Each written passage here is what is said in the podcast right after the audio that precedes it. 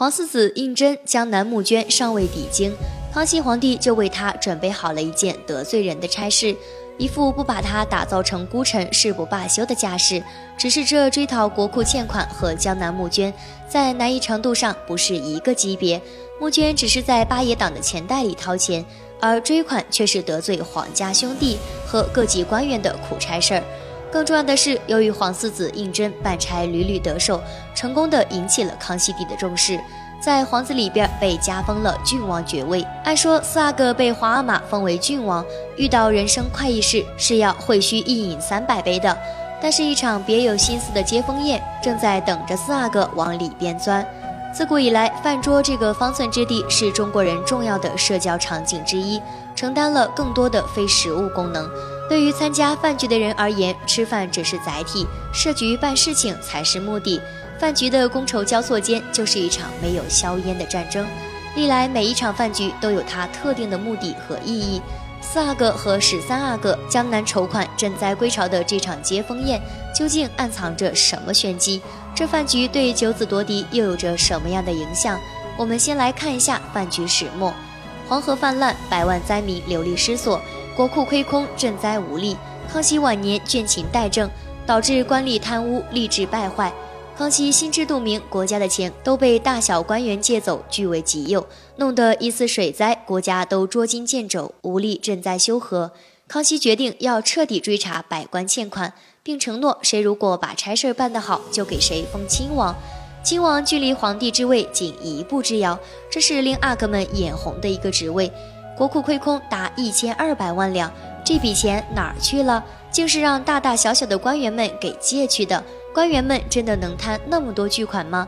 其实康熙心里清楚，太子和八阿哥才是贪污的根源。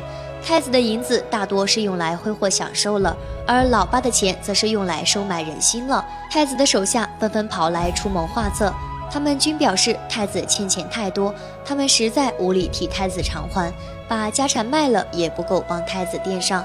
紧跟着又给太子分析。八爷党一直蠢蠢欲动，如果让八爷党的人接了差事儿，揪住太子的辫子不放，这场面上可就不好看了。太子必须得用自己人，只不过这个事儿得罪人不好干。太子想了想，让四阿哥去最合适，毕竟是自己的人，好说话。而八爷党那边本来老九老实想着让八哥负责追讨欠款，用来晋封亲王，但八哥却不急不躁地表着话。他心里明白，因为他的党羽牵扯的太多了，收钱办事儿，这是古今不变的道理。你问人家把钱要回来，谁还帮你办事儿？康熙这个亲王位子就是个大大的火坑。他思来想去，也决定让四阿哥去接讨债的差事儿，让四阿哥去趟这道浑水。经过一番分析定夺，尽管有亲王的诱惑，这差事儿也不能接。于是大殿之上，老八给康熙爷递上辞呈，说户部欠钱都是因为自己没有管理好。接着让四阿哥去讨债，顺便把户部也管上。康熙问太子的想法，太子心里也有自己的小算盘，他也推荐让老四去清欠。接下来各位阿哥都表示赞同，这得罪人的事儿就让老四来干。康熙转头问尚书房的意见，佟国维和马齐认为得罪人的讨债让四阿哥去搞定，但四阿哥为人太硬，容易搞出事情。八阿哥人缘比较好，让他继续管着户部，让老八和老四一起办差，刚柔并济。张廷玉则说。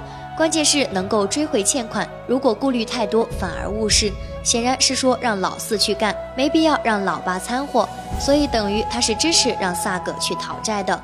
总体来说是全票通过了。老四讨债的安排，康熙爷也没有表态，他要等老四回来问问老四的想法。朝堂下来以后，好多欠钱的官员都跑到八爷府上去求情，希望贤能的八王爷能够帮他们渡过难关，缓一缓。这其中包括康熙爷的老心腹魏东亭。这时老石出了个馊主意，让大家明天去朝阳门码头摆酒席，给老四接风，多献殷勤。吃了大家的酒，不怕他不办事儿。这就是这场接风宴的来由。胤禛如果欣然接受，在接风宴上和众兄弟及大臣推杯换盏，你好我好，其乐融融，则会留下画饼，甚至会严重影响追款行动的进行。还会给康熙皇帝留下一个越剧的印象。如果断然拒绝，则会立马得罪这些人，甚至会让这些人生出逆反心理，严重阻碍追款行动的进行。我们再来看看出席人物，首先出场的就是哗啦啦跪了一片的百官和像一扇门一样整齐打开的兄弟们。码头上，四阿哥一行立在船头，机警的四阿哥马上发现迎接的礼制不符规矩，二人稍有些飘飘然，不了解其中的阴险用意，可就摊上大事了。四阿哥让人更改成合适的礼仪，方才上岸。接着出场的就是素来儒雅的三阿哥，上来就是两句没头没脑的话。什么何处来何处去，能持否之类，什么意思？就是在说你追欠款，银子少收点，悠着点儿。别说我没提醒你。四阿哥在宴席上屁股还没坐热，大阿哥第一个开始劝酒。老四呢也是有好的借口，说我这郡王啊是皇上封的，如今我还没有见到皇上，这酒我咋能喝？推脱的算是合情合理。老十三举着酒杯出来打圆场。说自己没有受赏受封，请各位阿哥敬自己一杯。四哥刚一落座，老八又来了。老八这酒是为天下苍生敬的，老四就以天下苍生而拒绝，说这酒喝下去，看到百姓生灵涂炭，这酒你喝不下去的。老八没落座，老十四过来，把酒都快戳到四哥脸上了，说是俩人一奶同胞，咱祝皇额娘安好。四阿哥还是有话说，咱哥俩的酒等见了皇额娘，咱们再喝。老师实在憋不住，用最牛的语气说最怂的话，扑通一声就跪在那儿了。老四一看这场面，也是混不过去。既然你们要跟我摊牌，我也给你们摊牌。